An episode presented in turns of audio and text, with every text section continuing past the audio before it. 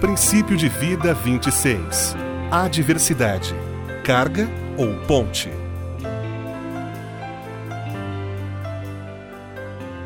Existem mais pessoas passando por adversidades hoje do que antes.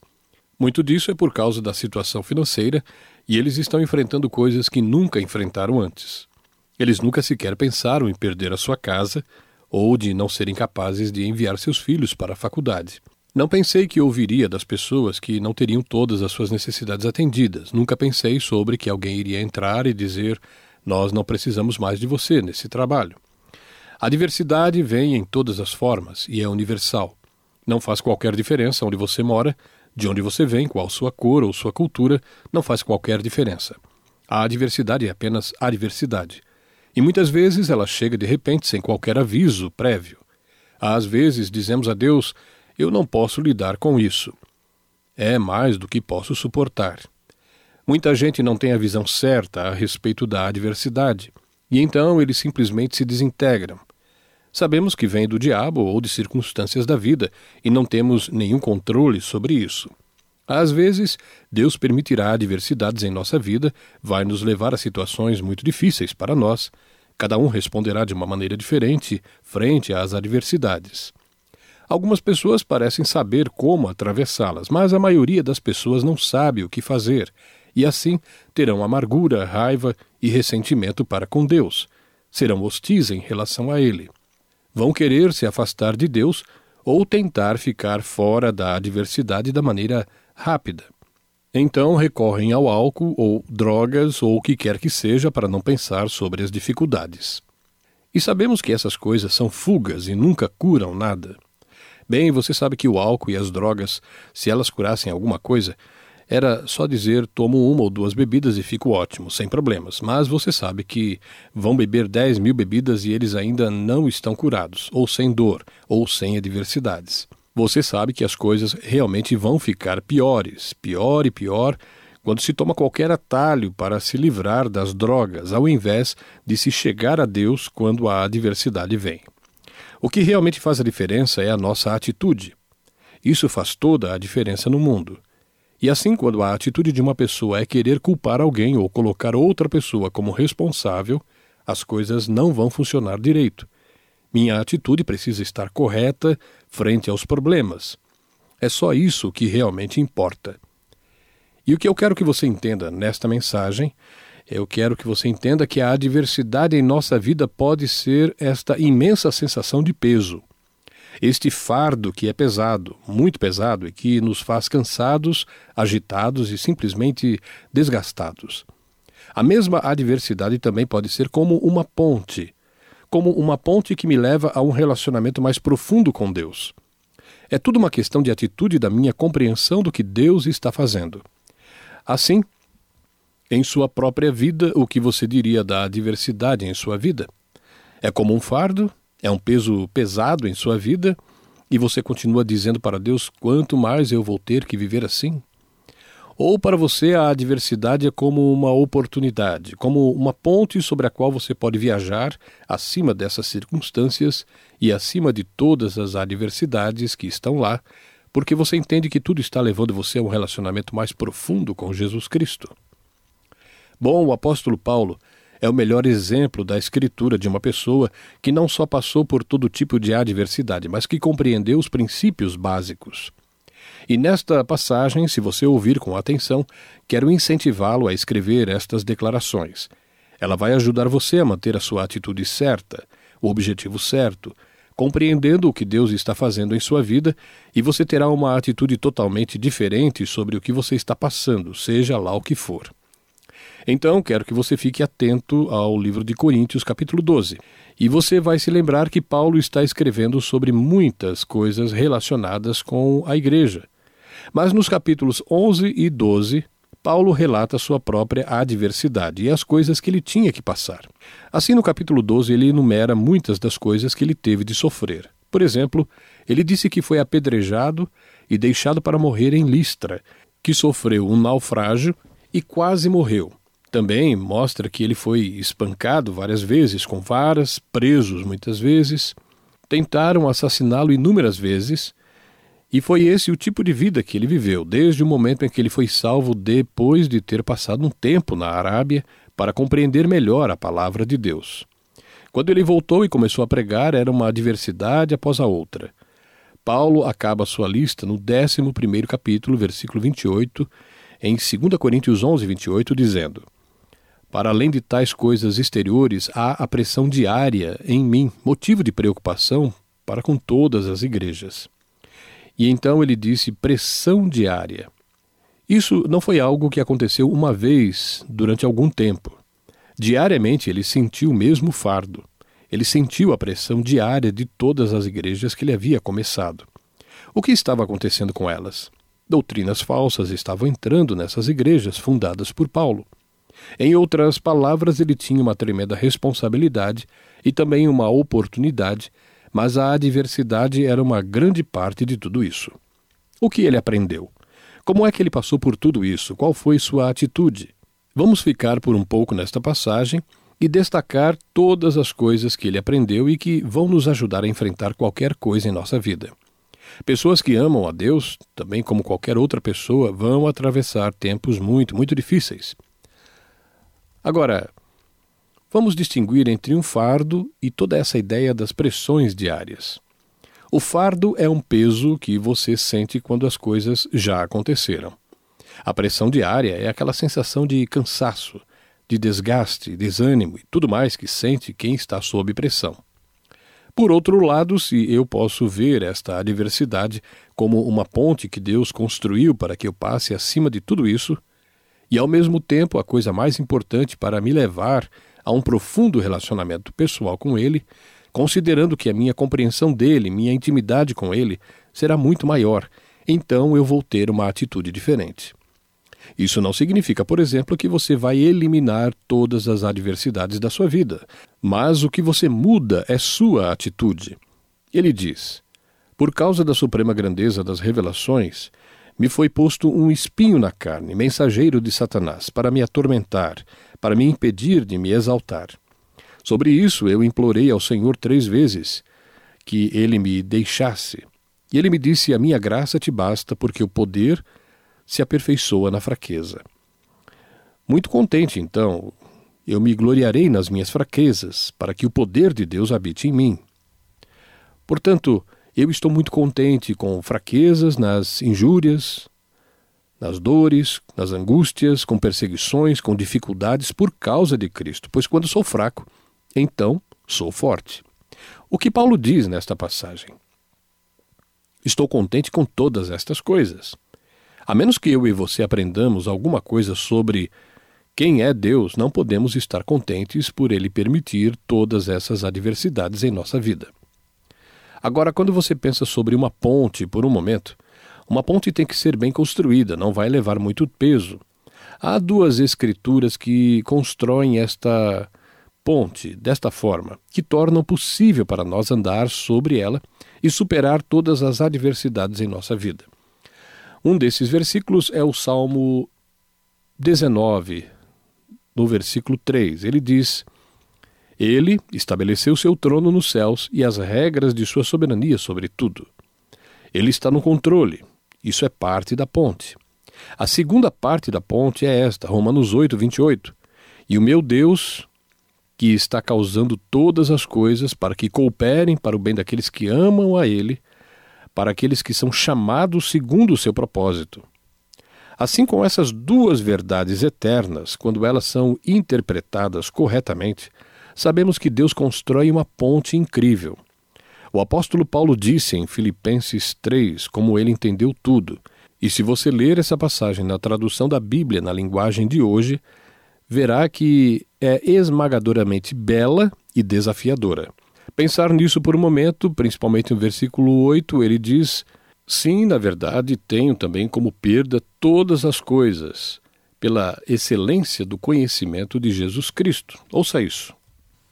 Tenho também como perda todas as coisas pela excelência do conhecimento de Jesus Cristo, meu Senhor, pelo qual sofri a perda de todas estas coisas, e as considero como refúgio para que possa ganhar a Cristo Ele disse todas essas coisas que eu já passei, eu computo como nada comparado ao que aprendi, as percepções que eu tenho em Jesus e que ele é como ele opera. Então, depois, no versículo 10, ele diz: Para que eu possa conhecê-lo e o poder da sua ressurreição e a comunhão dos seus sofrimentos, conformando-me à sua morte.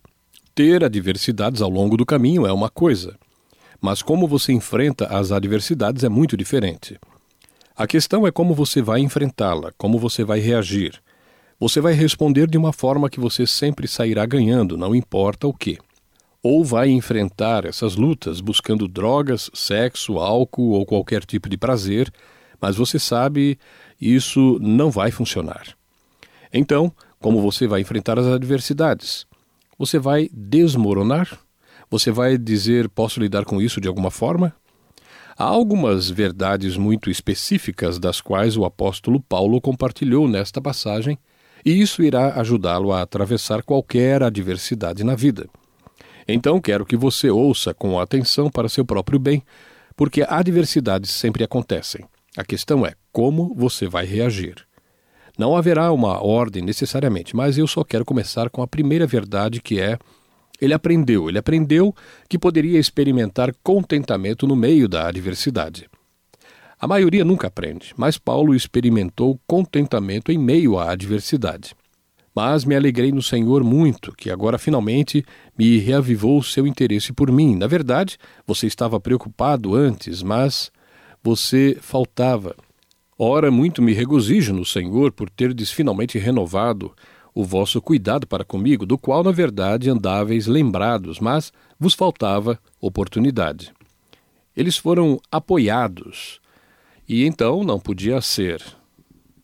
Ele diz em Filipenses 4:11: Não digo isso por causa de necessidade, porque já aprendi a contentar-me com as circunstâncias em que me encontro. Vamos voltar a 1 Coríntios 12:10 e é onde nós vamos passar a maior parte do nosso tempo. Paulo diz: portanto, estou muito contente. Com o quê? Fraquezas nas afrontas, angústias, perseguições, dificuldades. Isso mandaria a maior parte das pessoas para a cama. Ele disse: Eu estou contente com estas coisas. Por que ele podia dizer isso? Aqui está o que ele aprendeu ou estava aprendendo, algo sobre o relacionamento dele com Jesus. Aprendeu sem esmorecer de alguma forma, ele tinha contentamento. E lembre-se, ele está escrevendo Filipenses, Efésios e Colossenses. Estava escrevendo estas epístolas de uma cela de prisão, pois passou por várias prisões. E agora ele está falando sobre o fato de que aprendeu a ter contentamento em meio a tudo que estava passando. Há apenas uma maneira de se contentar no meio da adversidade. A segunda coisa que eu quero que você observe aqui é que ele podia sentir a força sobrenatural de Deus em sua fraqueza porque é isso que a diversidade faz. A adversidade nos torna fracos, emocional ou fisicamente, o que quer que seja. Faz-nos esgotados e cansados e desgastados. E aqui está o que ele disse. Ele aprendeu que ele poderia experimentar uma força sobrenatural de Deus. Ouça. 2 Coríntios 12, 10 pelo que sinto prazer nas fraquezas, nas injúrias, nas necessidades, nas perseguições, nas angústias por amor de Cristo, porque quando estou fraco, então é que sou forte. Aqui está o que ele aprendeu, aqui está o que eu aprendi. Eu aprendi que quando estou nos meus momentos de fraqueza em minha vida, quando acho que eu simplesmente não posso continuar, lembre-se do que ele disse. A pressão das igrejas era diária sobre ele. Paulo sofreu tentativas de assassinato, foi apedrejado e apanhou muito. Mas ele diz: aprendeu e descobriu que quando estava muito fraco, recebia mais de Deus, da sua presença, da sua energia, do seu poder sobrenatural, e assim conseguia prosseguir. Quando eu acho que não posso mais, começo a perceber quem é o meu Senhor, quem é a minha força e o que há uma vida dentro de mim, Jesus. Ele diz: quando chego a esse ponto em que acho que não posso lidar com isso, recebo então essa consciência nova, fresca, energizante de Cristo dentro de mim. Essa força que me capacita. As verdades diante das adversidades funcionam como uma ponte entre as dificuldades e o caminho correto a trilhar. Essas verdades mostram quem é Deus. E então, ele disse que tinha aprendido a fonte de todas as suas necessidades.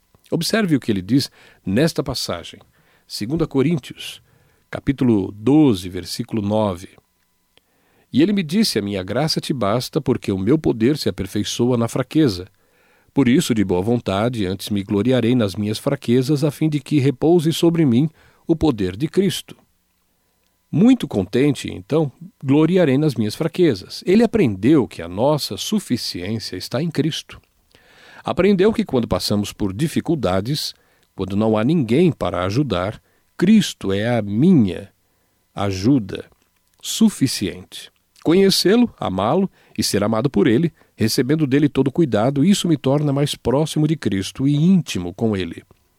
Paulo aprendeu que, mesmo na pior adversidade, há uma sensação de suficiência, porque sabe que Deus prometeu nos guiar, fornecendo suporte total para enfrentarmos a adversidade. E é claro que você e eu conhecemos bem o versículo de Filipenses, capítulo 4, versículo 19. E o meu Deus deve suprir todas as suas necessidades, segundo as suas riquezas, na glória em Cristo Jesus. Isso vem de uma pessoa que passou tempo demais em prisões, que foi perseguido, apedrejado e que sofreu naufrágio. O que ele está dizendo? Ele fala sobre a energia sobrenatural de Deus, o Deus Todo-Poderoso, que nos equipa fazendo o suficiente para lidarmos com toda e qualquer circunstância na vida. Observe, Paulo estava olhando na direção certa quando a adversidade chegou. Não olhou para dentro de si, mas para o Senhor Jesus. Um exemplo claro está em Filipenses. Mesmo acorrentado, toda a guarda pretoriana ouviu de sua fé. Deus estava fazendo grandes milagres através de sua vida. Ele não parou, ele não desistiu, ele não disse: Deus, onde estás? Ele estava aprendendo alguma coisa. Aprendeu que Deus era sua fonte quando passava por necessidades e também ficou mais que evidente a fidelidade de Deus. Podia confiar na fidelidade de Deus, isso é, Deus ia ser fiel às suas promessas. Pelo que sinto prazer nas fraquezas, nas injúrias, nas necessidades, nas perseguições, nas angústias por amor de Cristo, porque quando estou fraco, então é que sou forte. Ele disse: Eu sei que meu Deus vai ser fiel à Sua palavra. Ele vai suprir as minhas necessidades. Ele será suficiente na minha vida para que eu possa enfrentar toda e qualquer situação e circunstâncias. Ao invés de questionar a fidelidade de Deus por causa da adversidade, Deus quer que nós nos voltemos para Ele. Porque Deus sempre mantém a Sua palavra, Ele é fiel. Essa é a sua natureza. Mas se eu não acreditar que ele é fiel, se eu não entender o que a fidelidade dele significa, e que Deus é digno de confiança e saber que em nenhum momento ele decepcionou ou vai decepcionar um dos seus, na primeira carta aos Coríntios, por exemplo, no décimo capítulo, versículo 13, ele fala sobre as tentações e de como elas são provas comuns de todos nós. Mas Deus é fiel e não permitirá que sejais tentados além das vossas forças. Ouça, ele coloca um limite para as tentações. Assim, qualquer que seja a adversidade que você e eu soframos na vida, há uma limitação divina. Ele não vai deixar que você seja tentado, provado, além do que qualquer um de nós, seus filhos, possamos enfrentar, porque confiamos nele. Então ele aprendeu aqui o que eu acho que é muito, muito valioso. Ele diz que ele aprendeu que Deus valoriza seu serviço mais do que os seus desejos. Agora, escute o que ele diz no capítulo 12, versículo 7. Ele diz, por exemplo, por causa da suprema grandeza das revelações, por isso, para me impedir de me exaltar, foi-me dado um espinho na carne, mensageiro de Satanás, para me atormentar, para me impedir de me exaltar. Paulo disse, e é uma lição incrivelmente valiosa, eu aprendi sobre a perspectiva de Deus, pois ele sabe exatamente o que é necessário para me trazer para um relacionamento mais íntimo com Ele. Preste atenção aqui. Deus está tão desejoso em nos levar a experimentar uma vida eterna, satisfatória, agradável e uma intimidade indescritível com Ele. Aqui está o que ele disse: todas essas revelações que Deus lhe havia dado, todas as percepções, discernimento e compreensão de quem Jesus é, porque ele pensava sobre isso. Você e eu sabemos muito pouco em como viver uma vida cristã, apenas lendo os evangelhos.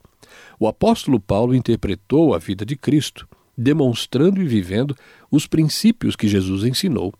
E deixou claro a todos nós que Deus está mais interessado em nos equipar para seu serviço, me preparando para servi-lo, do que em satisfazer os desejos do meu coração. Nós gostamos de citar este salmo, Salmo 37, versículo 4. Deleita-te também no Senhor, e Ele dará os desejos do seu coração. Sim, Deus fará isso, mas agora pense sobre isso. Paulo diz que Deus viu o seu potencial. Ele viu o meu potencial e o que ele poderia realizar em mim. Ele viu que eu queria servi-lo. Aqui está o que Deus disse: Você é mais valioso para mim do que isso. Você é tão valioso para mim que eu sei o que é preciso equipá-lo para se tornar o homem que eu quero que você seja, o servo de Deus que eu desejo para você. E então o que eu vou fazer? Vou permitir que você naufrague. Vou permitir que você seja derrotado. Vou permitir que você seja apedrejado, porque sei que tudo isso vai contribuir para a sua compreensão da nossa relação. Você percebe? Por vezes a adversidade é um presente. Paulo se entregou ao Senhor, foi submisso, modificado e sofreu muito, e isso o equipou para servir a Deus. Assim, Paulo se transformou nesse servo de Deus impressionante. Agora, deixe-me fazer uma pergunta. Você estaria disposto a sofrer a fim de servir a Deus de forma eficaz e poderosa? Vamos descobrir quem realmente somos sem encararmos os fatos. A adversidade, sofrimento, dor, julgamento e perda em outras palavras, todas essas coisas são parte do que as pessoas têm de enfrentar na vida. E a questão é esta: se eu tomar o caminho da ponte, eu vou sair melhor em todos os sentidos. Mas se eu optar por apenas ser consumido pela dificuldade e ter autopiedade, vou perder a oportunidade maravilhosa, não apenas por ser um servo de Deus, mas de ter essa relação íntima e maravilhosa que só se desenvolve quando atravessamos por adversidade. Por essa razão, Paulo diz que aprendeu mesmo na adversidade, porque Deus foi fortalecendo sua mensagem e seus seguidores. E isso é interessante em Filipenses. Paulo estava em cadeias e alguns dos seus seguidores estavam fazendo muitas críticas a ele. E aqui está o que ele diz no versículo 13, Filipenses 1,13. Assim que a minha prisão por causa de Cristo, tornou-se conhecida em todo o território da guarda pretoriana. E eles foram os que defenderam o imperador. E para todos os outros, e que a maioria dos irmãos, confiando no Senhor por causa da minha prisão, tem muito mais coragem para falar a palavra de Deus sem medo. Agora ele diz: Verdade é que alguns pregam a Cristo até por inveja e contenda, mas outros o fazem de boa mente. O que Paulo está dizendo que, mesmo em nossas adversidades, Deus está fazendo algo em nós. O que Deus faz? Ele fortalece o nosso testemunho, pois enquanto estamos passando por dificuldades, sofrimento e dor em sua vida, vamos percebendo como Deus está trabalhando e a fé fica fortalecida. Quando você foi salvo no início, não entendeu tantas coisas. O tempo foi passando, a fé se aprofundou, se tornou mais com você, aprendeu cada vez mais e mais adversidade você veio a enfrentar, mas Deus o abençoou. Você acaba sendo ou se tornando eficaz no que você tem a dizer. Sua mensagem se torna mais forte e a mensagem de outras pessoas se torna mais forte também, à medida que vem como Deus tem trabalhado em suas vidas.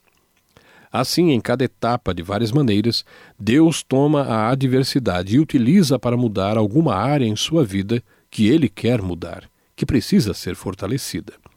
E assim a mensagem do apóstolo Paulo foi penetrando em toda a guarda romana em Roma, mas também foi ficando mais forte para quem ela já havia sido pregada. Quanto mais adversidade ele passou, mais eficaz ele se tornou, porque Paulo respondeu de forma diferente frente aos problemas. E é por isso que todo crente que passa por dificuldade e sofrimento tem essa incrível oportunidade de impactar as pessoas que conhecemos, os nossos amigos e qualquer outra pessoa que viu o que você atravessou. Tudo depende de como você responde e seu objetivo nas adversidades. E ele também aprendeu a ver tudo como vindo de Deus. Qual é um dos princípios básicos para impedir uma pessoa de ser amarga e ressentida e hostil? Ouça o que ele diz nesta passagem no versículo 7. 2 Coríntios 12, 7. Por causa da suprema grandeza das revelações, por isso, para me impedir de me exaltar, foi-me dado um espinho na carne, mensageiro de Satanás, para me atormentar, para me impedir de me exaltar. Agora, de onde ele veio? Em última análise, tinha que ser de Deus. Isso é, Deus poderia ter parado. Ele poderia ter parado tudo isso, mas ele permitiu estas coisas em sua vida. E Paulo disse que uma das maiores coisas que ele aprendeu foi se tornar capaz de ver tudo como proveniente de Deus. Porque enquanto essas coisas aconteciam na vida de Paulo, ele ia recebendo provas de quem era Jesus, que antes ele não tinha. Estava aprendendo coisas sobre como o Senhor trabalha e de alguma forma sentia que o Pai Celestial era suficiente para todos os aspectos de sua vida. Ele aprendeu a ver tudo como proveniente de Deus. E eu aprendi que é de joelhos na sala de oração que tenho forças em meio a grandes dificuldades, tumultos e adversidades em minha vida. E nunca esqueça desses momentos, pois você vai vencer a batalha. Tudo vem do Senhor e sua atitude repentinamente muda em relação aos outros a sua autopiedade a desintegrar-se apenas na minha frente, porque Deus está por trás de tudo e me ama incondicionalmente. Pois Ele está por trás de tudo isso. Quando você entende que o seu Deus está com você, não importa o que aconteça, e você começa a entender, você se lembra o que eu disse no começo? Existem dois trilhos grandes nesta ponte. Um deles é que ele está no controle desse caminho e vai transformar tudo para o seu bem. Se você pode andar sobre essas duas verdades, você pode superar qualquer adversidade, não importa qual, sem ser amargo, hostil, com raiva e culpar alguém por isso. Deus me amou e Ele quer me usar, e a fim de manter-me menos orgulhoso e arrogante, Deus permitiu isso em minha vida. Isso me mantém humilde, me mantém dependente, me torna útil para o reino de Deus. Há muitas pessoas a quem Deus abençoa e acabam se tornando mais autossuficientes, e se tornam orgulhosas e arrogantes, e acabam estocadas em uma prateleira. Deus não usa pessoas orgulhosas, porque as pessoas orgulhosas dizem: Eu não preciso de Deus em algumas áreas da minha vida. Paulo construiu um incrível relacionamento íntimo com Deus, porque ele estava começando a entender Deus de uma forma que ele não entendia antes. Não só isso, mas nesta passagem é muito evidente que ele estava aprendendo os caminhos de Deus. Pelo que sinto prazer nas fraquezas, nas injúrias, nas necessidades, nas perseguições, nas angústias, por amor de Cristo, porque quando estou fraco, então é que sou forte. Paulo aprendeu que quando estava bem fraco e achava que não poderia, Deus aparecia, e mais autoridade e força ele tinha para fazer o que Deus o havia chamado a fazer. Às vezes você ficará confuso e terá um pouco de conflito com Deus. Não é porque você não o ama e não se importa, e porque é simplesmente muito difícil. Por vezes, enfrentar e entender os seus caminhos não é algo fácil. E um dos seus caminhos é que ele usa a adversidade, o sofrimento, a dificuldade e a dor para crescermos e para nos equipar. Ele usa essas coisas para fazer o quê? Conduzir-nos para si mesmo. Ele usa seus maiores servos na dor, sofrimento e dificuldades.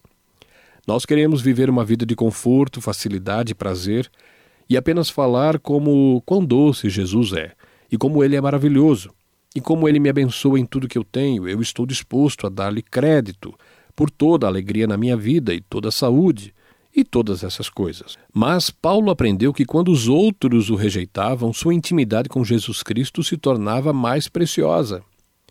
Quando você é rejeitado por seus amigos ou por seu marido, sua esposa, filhos ou seus pais, então você começa a experimentar a maior intimidade com Deus e ser revigorado por Ele. Isso acontece quando todo mundo diz que Ele te esqueceu. Mas Jesus ainda está lá, e Paulo está aprendendo isso, e é uma lição difícil, mas ele aprendeu. Então é claro que ele aprendeu algo mais, e isso ele diz que nos tornamos muito mais capazes de ser consoladores de outras pessoas quando nós passamos por adversidades e somos consolados nós mesmos. Agora ele diz maneiras diferentes nesta passagem em particular. E aqui está o que ele diz: ele diz: Bendito seja o Deus e Pai de nosso Senhor Jesus Cristo, o Pai das misericórdias e Deus de toda a consolação, que nos conforta. Veja, que nos conforta em toda nossa tribulação ou adversidades, de modo que seremos capazes de consolar os que estiverem em qualquer angústia, com a consolação com que nós mesmos fomos consolados por Deus. Então ele diz mais tarde no mesmo capítulo, 2 Coríntios 1:8, para nós não queremos que ignoreis, irmãos, de nossa aflição que nos sobreveio na Ásia. Nós estávamos sobrecarregados demais, além das nossas forças, de modo que até da vida desesperamos. Isso é o que ele estava passando. Ele fala que Deus estava nessas situações confortando e capacitando para que pudesse consolar outras pessoas. Existem algumas situações e circunstâncias que as pessoas passam e que precisam de conselhos de quem já passou pelas mesmas situações que elas. Você só pode confortar as pessoas realmente quando você for ferido, quando você sentiu a dor, quando você sentiu a rejeição, quando você passou por necessidade e quando estava perdendo, perdendo e perdendo tudo em sua vida. E de alguma forma Deus começa a trabalhar em você, trazendo conforto. Então, quando ele fala sobre todas as coisas que ele aprendeu e como lidar com a adversidade, Paulo sabe que quando, enquanto lida com a adversidade, Deus vai equipando ao longo desse processo. E dessa forma, ele se torna apto para consolar outras pessoas. Então, naturalmente, ele mencionou algo mais. Ele diz que aprendeu que Deus tinha um propósito específico para a adversidade. Agora, o que é que ele começa dizendo neste capítulo 12? Escute o que ele diz. Por causa da suprema grandeza das revelações. O que ele está falando? O livro do Apocalipse é uma revelação singular, porque era uma revelação profética. Quando ele fala sobre essas revelações grandiosas aqui, Paulo tem isso como significando aqueles momentos, aquelas situações e circunstâncias em que Deus lhe revelou essa verdade e outra verdade, e assim por diante. Ele diz: Deus havia dado a ele tais revelações impressionantes, e para não deixá-lo orgulhoso e arrogante, ele diz: Foi-me dado um espinho na carne, mensageiro de Satanás, para me atormentar, para me impedir de me exaltar. Agora você pode pensar sobre isso. Quando você está passando por algo que é muito difícil, você pode fazer a pergunta: Deus, o que é ou qual é o seu propósito para isso? Ele disse: Deus tem sido maravilhoso para mim, tão bom para mim, tão revelador para mim, que a fim de proteger o ministério para o qual ele me chamou, a fim de proteger a verdade, ele me deu, a fim de proteger-me de tornar-me inútil, ele permitiu esse espinho do meu lado, que ninguém entende o que é. Assim que tudo que ele permite em nossa vida há um propósito específico que ele tem em mente. E esse propósito não é só bom para ele, mas também bom para nós. Ele disse em Romanos 8, 28: E sabemos que todas as coisas cooperam para bem daqueles que amam a Deus, daqueles que são chamados segundo o seu propósito. Agora, o que fazemos? Tiramos todas as coisas e interpretamos algo como doce, carinhoso, rico, todas essas coisas maravilhosas, famosas, tudo isso. Ele faz todas as coisas. Sim, todas. Dor, sofrimento, dificuldades. Esse é o tipo de interpretar mal essa palavra. Nós colocamos lá dentro o que quer que aconteça. E assim, quando você pensa sobre isso, se você realmente, verdadeiramente crê e ouve que isso é doloroso, eu não gosto disso, mas que de alguma forma, de acordo com o que li na Escritura, é Deus quem está trabalhando dessa maneira, essa coisa, para o meu próprio bem, pense sobre isso. Deus é um Deus de ação sem propósito? Ouça, Deus nunca faz nada sem propósito. Não há tal coisa como é, acaso para com Deus. Em outras palavras, as coisas não acontecem apenas com Deus. Isso não está em seu vocabulário. As coisas só acontecem se ele permitir. Ele propositadamente direciona e permite as coisas. Você diz, bem, por que no mundo ele faria tudo isso? O apóstolo Paulo, como um homem bom como ele era, nós acabamos de contar quantas razões havia.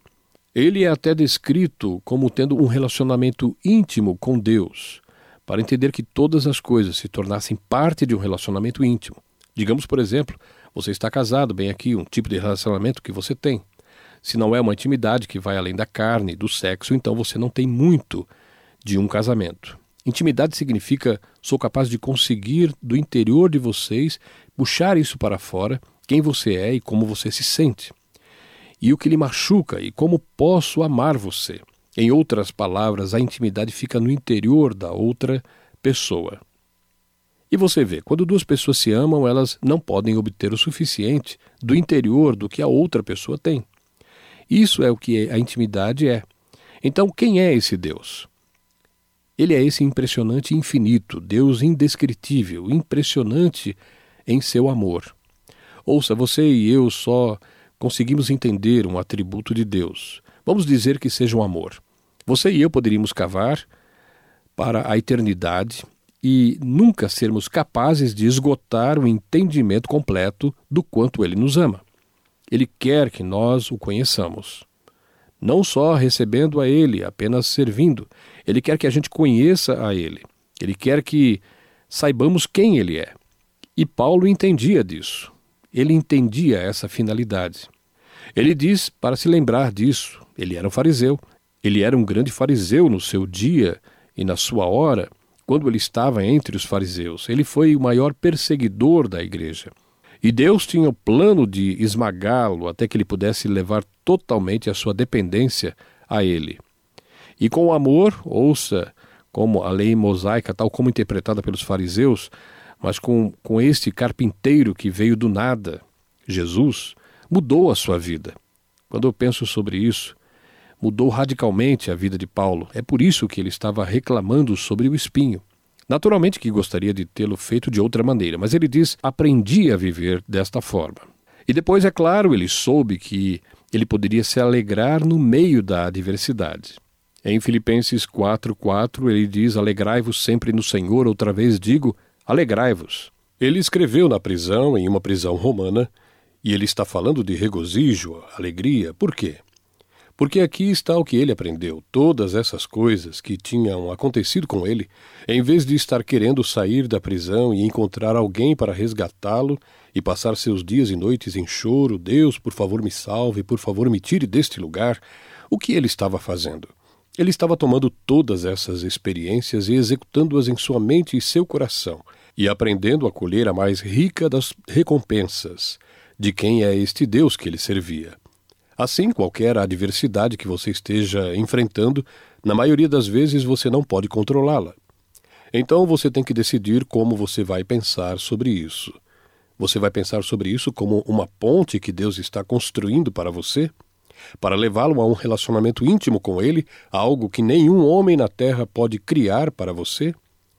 E é interessante que a sua mente nunca vai conseguir viver fora de Deus. O diabo quer manter você longe de Deus, ou você pode optar em ter a atitude de Paulo. Esta é uma ponte e eu vou viajar acima de tudo, isso porque eu sei o que está do outro lado, esta indescritível, doce e preciosa relação eterna com Jesus Cristo. Então, olhe para a sua adversidade, seja ela qual for, e faça a si mesmo a pergunta: Deus, como eu tenho agido?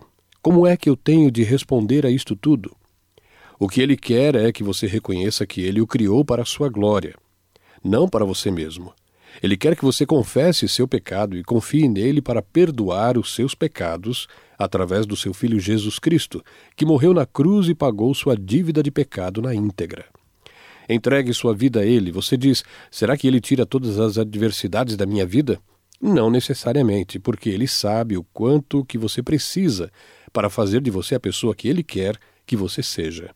Pai, como somos gratos. Obrigado por não nos dar toda a paz e alegria e felicidade que queremos, quando não é isso que você quer para nós. Obrigado por nos amar o suficiente para nos controlar e, ao mesmo tempo, dar-nos uma vontade parcialmente livre.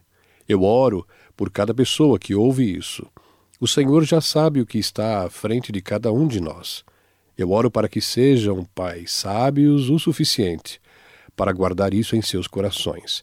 Nós te agradecemos por isso e creio no Senhor, de que fará tudo isto em nome de Jesus. Amém.